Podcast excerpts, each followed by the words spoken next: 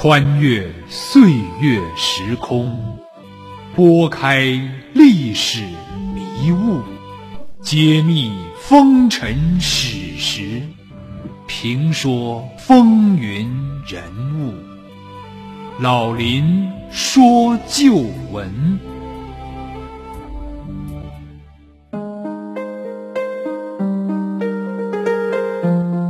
亲爱的听众朋友，大家好，欢迎您收听辽宁都市广播 FM 九二点一，每周日早七点至八点，由林霄为您编辑主持的《老林说旧闻》节目，我是您的朋友主持人林霄。千古星河璀璨，往事并不如烟，旧闻依然鲜活，知识方可明鉴。在第二次世界大战期间，有一个被誉为“红色蝶王”的苏联间谍。他就是曾影响了历史的大名鼎鼎的佐尔格，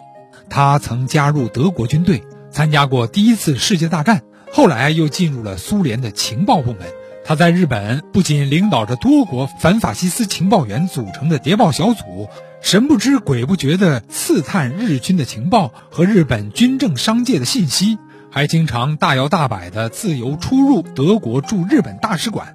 坐在大使为他提供的独立办公室里，随意浏览德军的机密情报。九一八事变之前和日军侵华战争期间，佐尔格曾两次进入中国沈阳、南京等多个城市，了解日军侵华的罪行，并向苏联军方报道日军的信息，并且以特殊身份向中国共产党提供有价值的情报。尤其是在二战期间，他在日本为苏联统帅部提供了有关德军侵略计划。和日本军国主义者在远东及太平洋的企图等重要的情报，极大地影响了二战的历史，堪称世界情报史上的巅峰之作。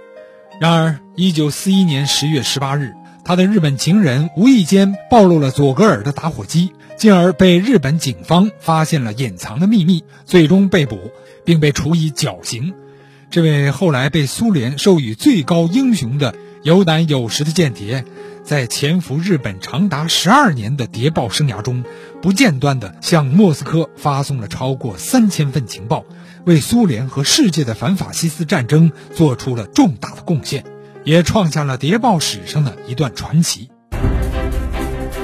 二战期间，有一位苏联间谍被誉为“红色谍王”，他参加过德国军队和纳粹党。后又成为苏联共产党和苏联情报人员，在日军侵华期间，他曾两次进入中国了解日军侵华罪行，并以特殊身份向中共和苏联提供情报。在日本，他曾大摇大摆出入德国驻日本大使馆，曾冒险将德国进攻苏联和日军远东计划两份价值极高的情报秘密报告苏联。两份情报因斯大林的反应不同而导致了不同的结果，而他也因日本情人使用的打火机泄露了身份，进而被判绞刑。请听老林说旧闻：蝶王佐尔格。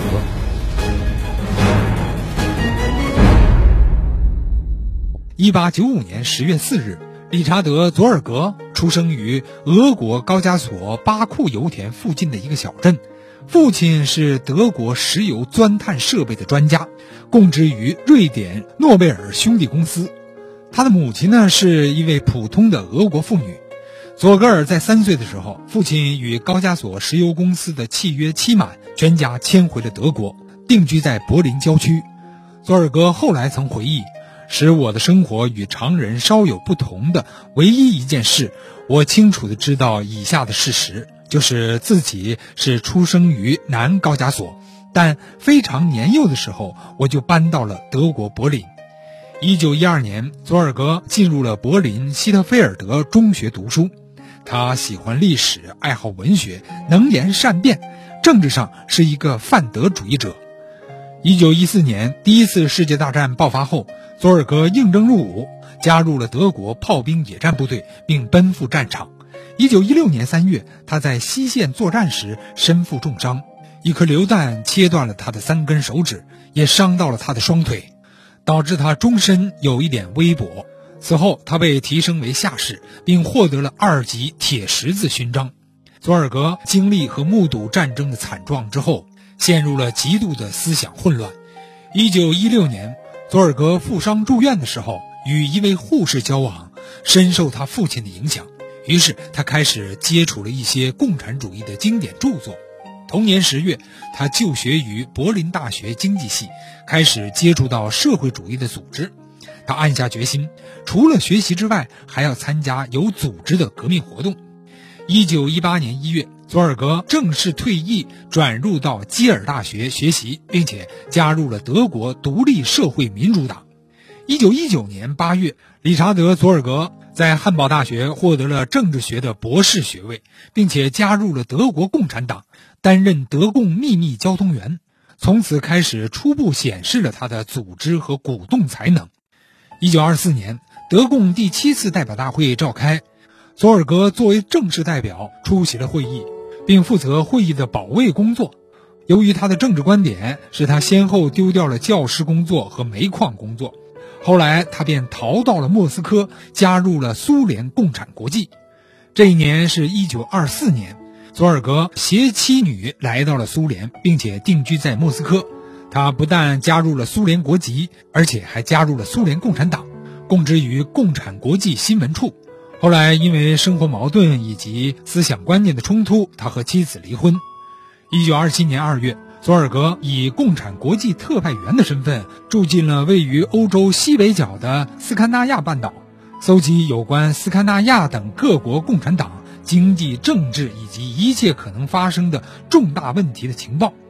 一九二八年七月。佐尔格又出席了共产国际第六届世界代表大会。不久，苏联情报部部长别尔金招用了佐尔格。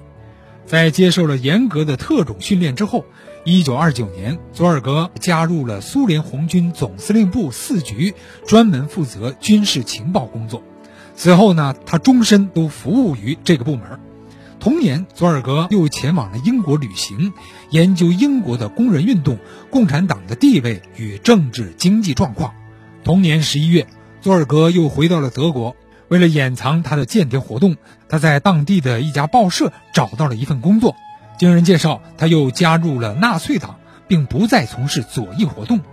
一九三零年一月，佐尔格被派往了国民党统治下的中国，开始搜集有关中国局势问题的情报。